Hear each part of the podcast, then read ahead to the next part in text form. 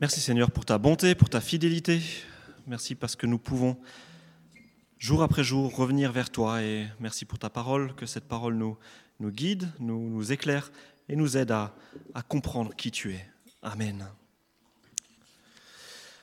Merci André pour euh, ce texte que tu nous as lu euh, à l'instant. Et voilà, ce texte a été écrit euh, dans les années 70, je pense. Hein. Voilà, dans les années 70. Mais la question reste d'actualité et plus que, plus que jamais.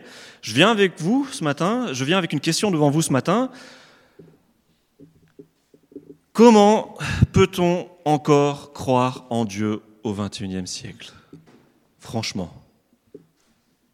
Franchement. Comment peut-on encore croire en Dieu au XXIe siècle? Vous l'avez déjà entendu cette question. Hein? On l'entend plutôt souvent dans les médias, devant la machine à café. Comment peut-on croire en Dieu aujourd'hui au XXIe siècle? Et moi, je me souviens que lorsque j'étais collégien, lycéen, étudiant, euh, c'est une question que j'entendais systématiquement lorsque voilà, j'avais le courage de dire que je croyais en Dieu. Systématiquement en face, ça rigolait. Les gens étaient étonnés, ils disaient non mais attends, Aujourd'hui, croire en Dieu, non mais Mathieu, qu'est-ce qui t'arrive? Et, c'est vrai que moi, c'est quelque chose qui me, euh, ça me, ça me blessait et je me trouvais bizarre. Je me trouvais bizarre lorsque je disais à des gens que je croyais en Dieu. L'image qu'on me renvoyait de moi, c'était un petit peu comme un extraterrestre là, qui, encore au XXIe siècle, euh, voilà, sort du Moyen Âge et puis voilà, il y a encore, des croyances. Euh, des croyances ancestrales. C'est bizarre. Mais c'est vrai que euh, en France, aujourd'hui, lorsqu'on est croyant, on se sent seul. Je ne sais pas pour vous, mais moi, quand je sors dans la rue, j'ai l'impression d'être un petit peu le, dernier des Mohicans. Et c'est vrai qu'on assiste à la déchristianisation de notre Europe. Et, ce sketch de Raymond DeVos nous le montre bien. Les églises se vident et les églises même parfois se vendent. On en fait des supermarchés. On en fait des salles de concert. Euh, voilà. Comment peut-on croire encore en Dieu au XXIe siècle? Est-ce que franchement, mes amis, le temps n'est pas venu de grandir un peu peut-être? Hein? Arrêter de rêver. Est-ce que c'est pas le temps maintenant là de se ranger à côté de l'opinion commune et enfin confesser que nous sommes seuls sur cette terre? Personne là-haut ne viendra jamais à notre aide.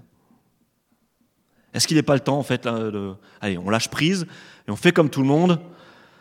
Allez, on arrête d'y croire. Franchement, on n'a pas l'impression d'être des extraterrestres parfois, une sorte d'espèce en voie d'extinction Croire en Dieu au XXIe siècle Ce matin, ce que j'ai envie de faire avec vous, c'est de faire un petit tour dans les statistiques on va regarder un petit peu ce qui se passe dans le monde au niveau de la foi. Parce que nous, en France, là, on sort dans la rue, on a l'impression d'avoir un milieu un petit peu, euh, un petit peu hostile lorsqu'on sort dans la rue. On, a l'impression qu'on a une pancarte au-dessus de notre tête. Cet homme ou cette femme croit encore en Dieu au XXIe siècle. Mais voyons voir ce qui se passe un petit peu ailleurs, dans, dans notre monde. Et dans notre monde, euh, voilà euh, euh, un petit tableau de, statistiques. On va déjà regarder au niveau des, chrétiens dans le monde. Et on se, on se rend compte que dans le monde, on a 2,4 milliards de chrétiens. 2,4 milliards de chrétiens dans le monde sur 7,6 à peu près milliards de terriens, de terriens. Ça fait beaucoup quand même, non? En termes de pourcentage, on est à combien? Ouais, presque un, bon tiers, là. Hein. Donc un bon tiers de chrétiens sur cette planète. Et si on veut regarder du côté des évangéliques, parce que c'est vrai que les évangéliques, hein, quand on dit aux gens qu'on est évangélique, soit les gens savent pas ce que c'est, euh, soit ils ont peur. Mais quand on regarde au niveau des évangéliques, on se dit ah mais on n'est pas pas seul. 640 millions de chrétiens évangéliques sur terre. Alors c'est pas pour dire youpi super, on est nombreux, on est fort, mais quand même, ça fait quand même 640 millions d'extraterrestres qui croient encore en Dieu au XXIe siècle. 2,4 milliards de chrétiens qui croient encore en Dieu au XXIe siècle. Ça fait quand même beaucoup d'extraterrestres sur cette terre.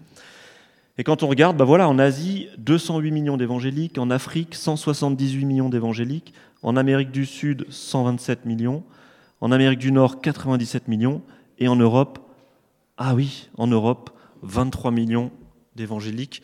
On est presque en bas du tableau, il y a juste l'Océanie qui en compte moins, mais bon, voilà, c'est peut-être moins, moins étendu aussi, au niveau de, en termes d'habitants.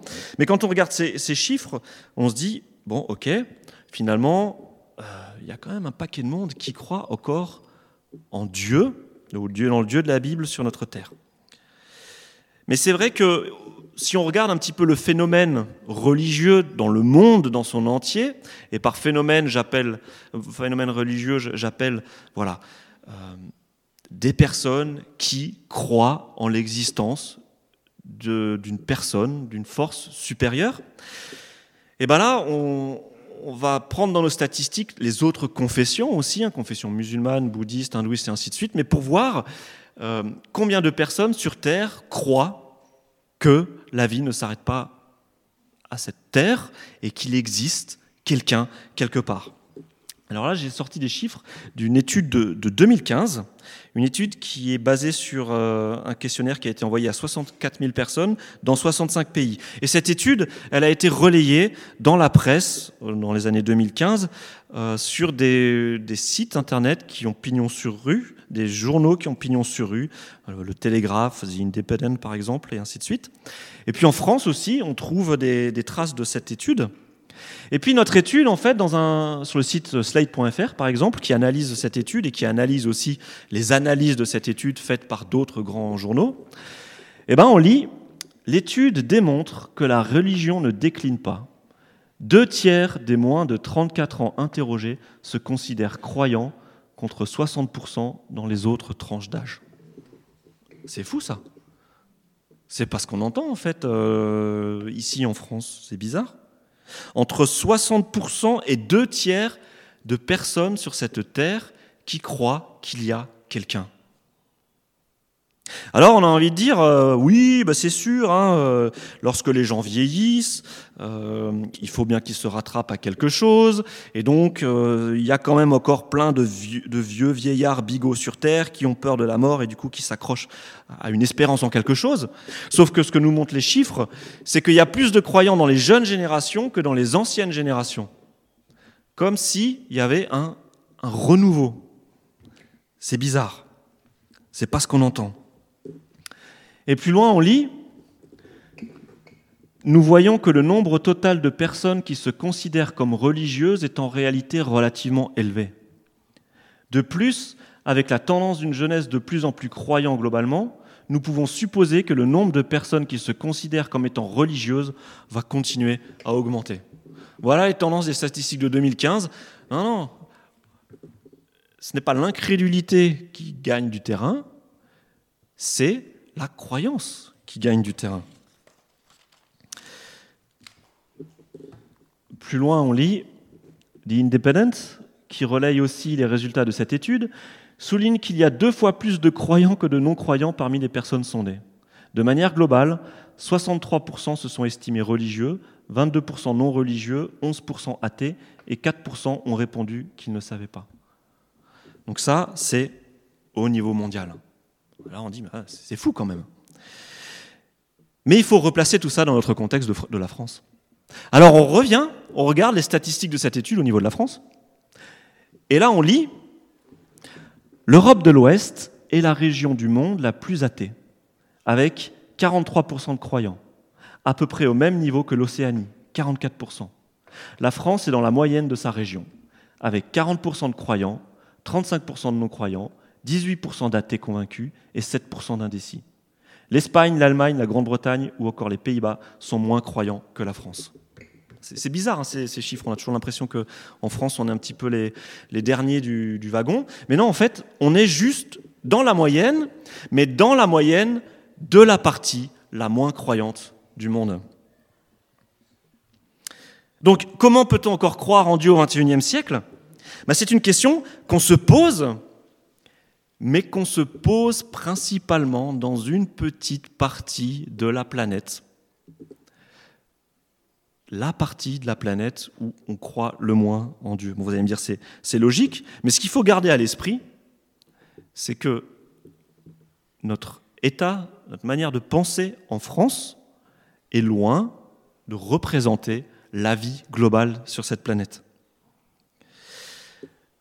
C'est le questionnement, voilà, cette question, comment peut-on encore croire en Dieu au XXIe siècle? C'est le questionnement d'une minorité de terriens quant à la démarche spirituelle de la majorité des, terriens.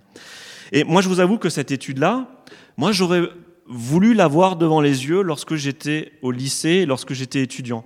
Là où, lorsque je disais je crois en Dieu et que tout le monde me regardait comme un extraterrestre, j'aurais voulu savoir que dans le reste du monde, mais il y a des milliards de personnes qui croient en Dieu.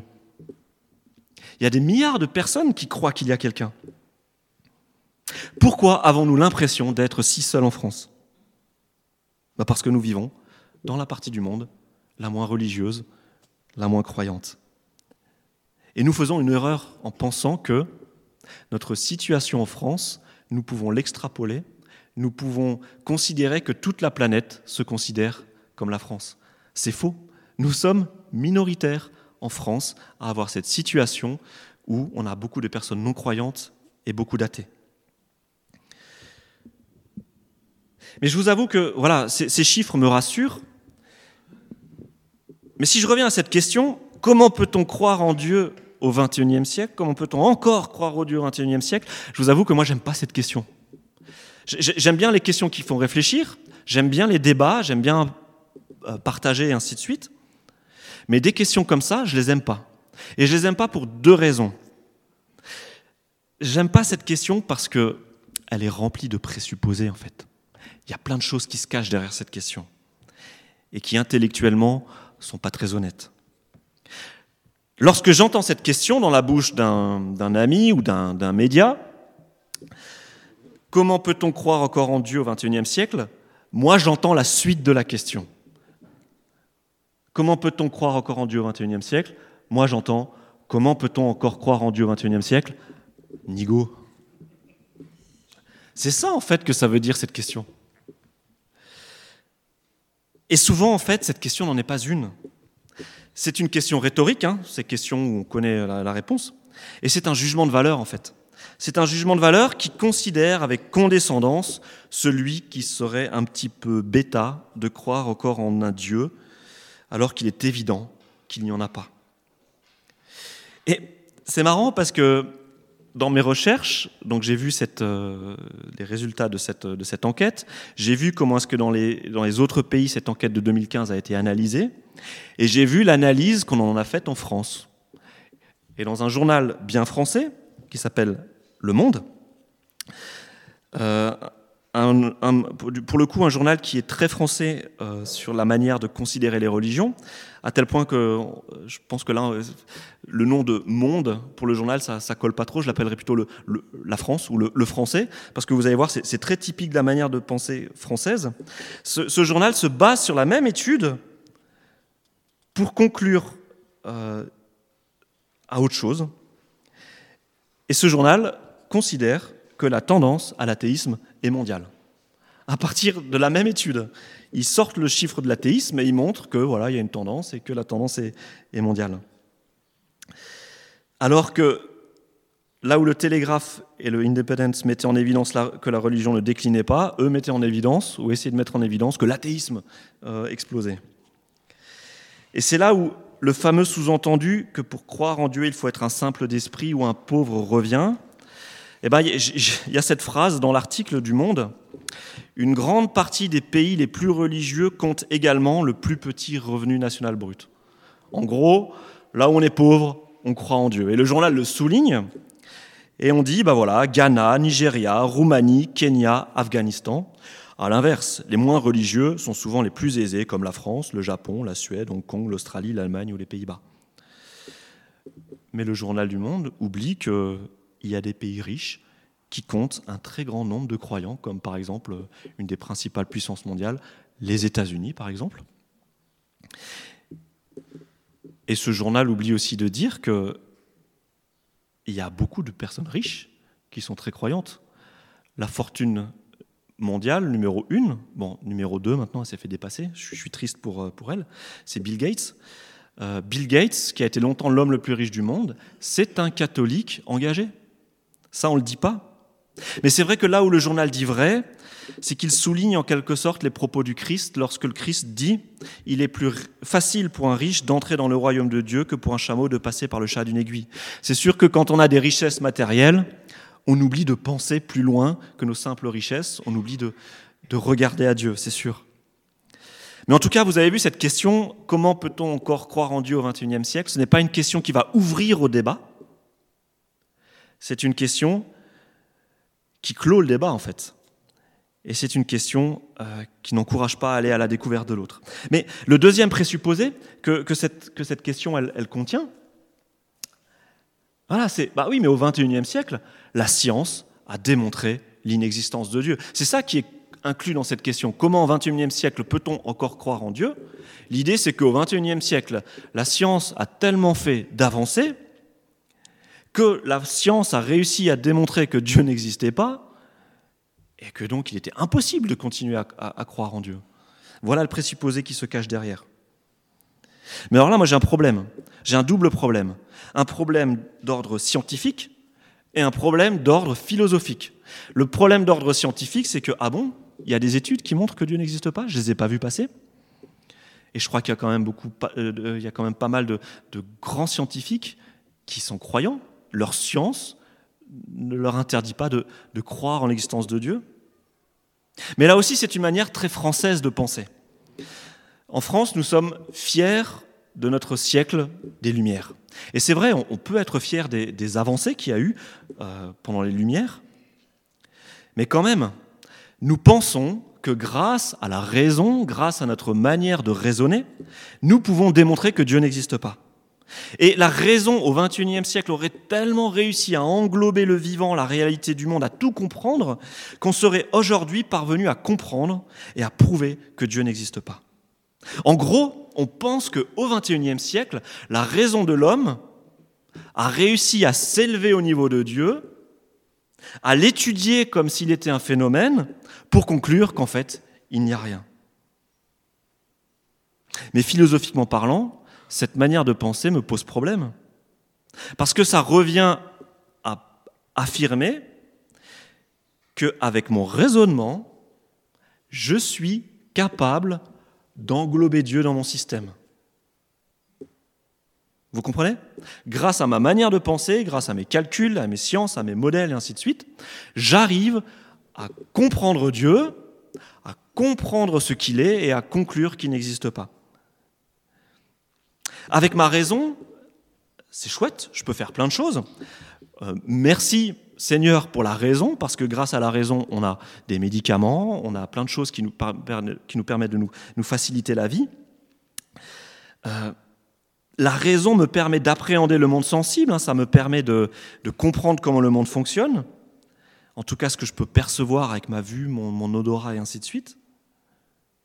Mais la raison est un outil précieux mais est-ce que ma raison me permet de m'élever au rang de Dieu pour dire s'il est ou s'il n'est pas? Là, on a un problème, parce qu'à partir du moment où je dis que je peux m'élever au rang de Dieu pour dire si Dieu est ou n'est pas, ça veut dire que je me fais moi-même Dieu, ou alors, moi en tant qu'humain, euh, j'arrive à faire rentrer Dieu dans mon système, mais un Dieu qui rentrerait dans mon système, est-ce qu'il reste encore Dieu? C'est, Voilà, c'est embêtant. C'est vrai que on ne peut pas remettre en question le fait que les observations scientifiques sont fiables et justes. Et on peut vraiment avoir confiance dans la science, surtout lorsqu'il y a un consensus scientifique. Hein, quand il y a un consensus scientifique, que les, résultats sont validés, et ainsi de suite, comme la théorie de la relativité au genre de théorie, et ben voilà, il y a un consensus et on ne peut pas remettre en question les résultats de la science. Et c'est vrai que, par exemple, ben les observations scientifiques nous montrent que notre Terre est plus proche des 4,5 milliards d'années que des 6 000 ans. La science nous montre ça. On ne peut pas remettre en question les modèles scientifiques à ce niveau-là. Ou en tout cas, ils font l'objet d'un consensus. Ça, c'est pour l'âge de la Terre. Mais en tant qu'être humain, nous ne pouvons appréhender que ce qui est à la hauteur de notre raisonnement. Et comment s'élever au niveau de Dieu pour l'étudier comme un phénomène sensible comme euh, une amibe dans une flaque d'eau, ou une plante, ou un animal?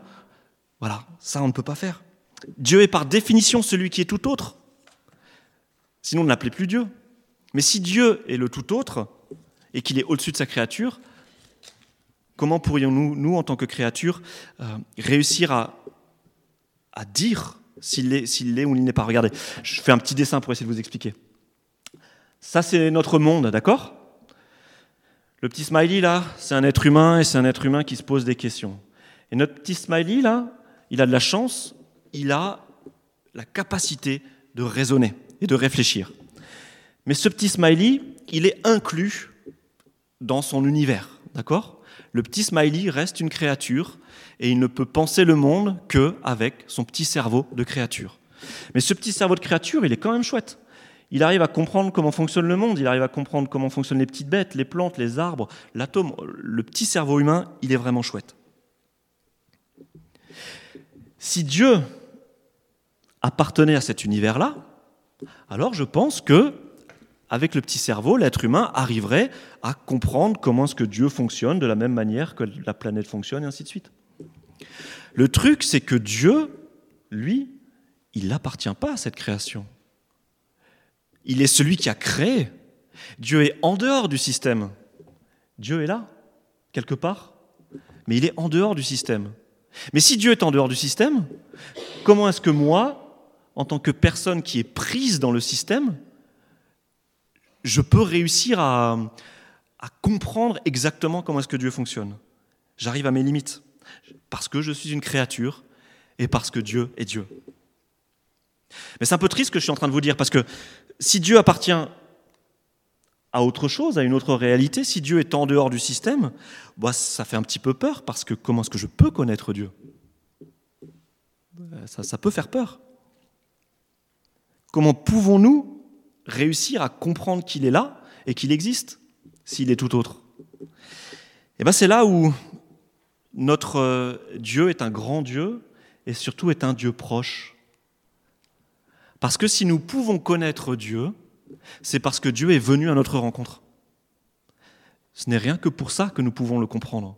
Si nous pouvons comprendre qui est Dieu, c'est parce qu'un jour il est venu avec sa parole, la Bible, et qu'il est venu au travers d'une personne qui s'appelle Jésus-Christ. Jésus-Christ, Dieu, qui s'est fait homme, le grand Dieu de l'univers, qui est venu dans notre système, là, pour que notre petit cerveau puisse comprendre qui il est et ce qu'il veut pour nous. Et donc vous comprenez bien que cette affirmation, comment peut-on au XXIe siècle encore croire en Dieu, bah, ça ne tient pas. Ça ne tient pas ni scientifiquement ni, ni, philosophiquement. C'est pas le bon point de départ pour, pour essayer de penser Dieu ou en tout cas pour essayer de discuter entre croyants et non-croyants. Parce que regardez combien de scientifiques de haut vol croient en Dieu. Voilà, j'ai pris quelques exemples. Alors là, on a Alan Sandage, 1926-2010. On peut dire qu'il est encore du 21e siècle. Astronome professionnel a calculé la vitesse d'expansion de l'univers ainsi que l'âge de l'univers par l'observation des étoiles lointaines. Et lui, il dit Enfant, j'étais athée. C'est ma science qui m'a conduit à la conclusion que le monde est bien plus compliqué que ce qui peut être expliqué par la science. Ce n'est que par l'intermédiaire du surnaturel que je comprends le mystère de l'existence. Un autre personnage que vous, connaissez bien, alors lui, il appartient au XXe siècle, mais je ne me permettrai pas d'aller d'aller euh, me moquer de ses connaissances scientifiques, c'est Albert Einstein. Je ne sais pas quelle conception de Dieu avait Albert Einstein, mais en tout cas, il disait Quiconque est sérieusement impliqué dans la science devient convaincu qu'un esprit se manifeste dans les lois de l'univers. Un esprit infiniment supérieur à celui de l'homme et devant lequel nous avons, avec nos pauvres pouvoirs, non, euh, et devant lequel nous, avec nos pauvres pouvoirs, devons nous sentir humbles. L'humilité devant Dieu, voilà la, position de ces grands scientifiques. Mais c'est vrai que ce que je viens de dire peut nous faire peur parce que, bah voilà, on peut se dire, mais ok, si Dieu est si différent et si on, a tellement de difficultés à réussir à, à le comprendre, comment pouvons-nous un jour nous approcher de lui? Comment pouvons-nous même simplement poser un discours sur Dieu? Et c'est là où, en tant que chrétiens, la foi vient à notre secours. Nous croyons que Dieu est venu et que Dieu est venu dans la personne de Jésus-Christ, comme je vous l'ai dit, pour qu'avec notre petit cerveau, nous puissions comprendre qui il est. Et Jésus-Christ, c'est Dieu qui vient à notre rencontre, pour que nous puissions comprendre qui est Dieu. Pas comprendre totalement ce qu'il est, parce que nous n'arriverons jamais à englober Dieu dans notre système intégralement, mais par Jésus-Christ, par la révélation, nous pouvons comprendre qu'est-ce qu'il veut Dieu en fait pour nous. Quel type de relation il veut avoir avec nous. Et cette expérience, c'est l'expérience que font des millions et des milliards de chrétiens sur cette planète. Et une des premières personnes à avoir fait cette expérience, c'était un officier romain. Un officier romain qui était au pied de la croix où Jésus-Christ, cet homme, Dieu, a été crucifié et est venu mourir. Et c'est en voyant vivre cet homme, en voyant mourir cet homme à la croix, en voyant ce qu'il a dit, en voyant ce qui s'est passé ce jour-là, c'est ce jour-là que cet officier romain a pu dire, en voyant ce qui s'était passé, l'officier romain rendit gloire à Dieu en disant, aucun doute, cet homme était juste. Ça, c'est l'évangéliste Luc qui nous rappelle les, les propos des témoins de l'époque. L'évangéliste Matthieu il formule un petit peu autrement et dit Aucun doute, cet homme était bien le Fils de Dieu. Donc vous avez vu, cet officier romain devait se poser des questions sur l'existence de Dieu, l'existence de Zeus et de Jupiter et ainsi de suite. Mais c'est en voyant Jésus-Christ, en le voyant vivre, qu'il a compris qui était Dieu et ce qu'il voulait pour nous. Donc si nous voulons comprendre qui est Dieu, nous n'avons pas le choix, nous n'avons pas 15 000 options, nous devons regarder à Jésus. Car c'est seulement par lui que nous pouvons percevoir qui est le Père. Et ce qui est génial là, c'est que la raison, elle n'est pas mise de côté. Dieu n'est pas en train de nous dire, allez vas-y Mathieu, débranche ton cerveau, crois et c'est tout. Non, Dieu vient au secours de notre effort de comprendre s'il y a quelqu'un ou pas. Avec Jésus, Dieu nous fait la grâce non pas de prouver l'existence de Dieu, mais d'éprouver l'existence de Dieu. Regardez, on peut débattre des heures sur l'existence de l'amour. On peut débattre, oui, l'amour existe, je l'ai rencontré, non, l'amour n'existe pas, j'ai trop été déçu dans ma vie, c'est pas possible, en fait, l'amour ne peut pas exister. On peut lire tous les traités qui existent sur l'amour, on peut lire toutes les chansons de Francis Cabrel ou de Didier Barbelivien voilà, sur l'amour et ainsi de suite. Qu'est-ce qu'on saura de l'amour tant que on n'a pas aimé? On ne peut être sûr de l'existence de l'amour qu'à partir du jour où on l'a ressenti, ce sentiment. Mais avec Jésus, c'est pareil. Jésus, c'est Dieu qui se donne. Lorsque je choisis de faire confiance à Jésus, alors j'éprouve Dieu au quotidien je réalise que non, ce n'est pas du vent. Il y a bien là, à côté de moi, une personne, une personne qui m'aime, une personne qui me parle et une personne qui me conduit. Amen. Seigneur, dans ta parole, nous, avons le témoignage de, de personnes qui ont prié, que tu viennes au secours de leur incrédulité. Et c'est vrai, Seigneur, cette question de savoir si tu es là quelque part ou si tu n'es pas là, si lorsque nous tournons nos yeux vers le ciel, nous sommes entendus ou pas, eh bien cette question est, elle est partagée, Seigneur, par une majorité de personnes sur cette terre. Et nous avons besoin de toi, Seigneur. Besoin que tu nous répondes, que tu viennes vers nous et que tu parles à nos cœurs. Merci Seigneur parce que ce chemin du ciel vers nous, tu l'as déjà fait. Tu as déjà traversé le ciel pour venir à notre rencontre dans la personne de ton Fils Jésus-Christ. Apprends-nous Seigneur à connaître cette personne. Apprends-nous à la vivre. Amen.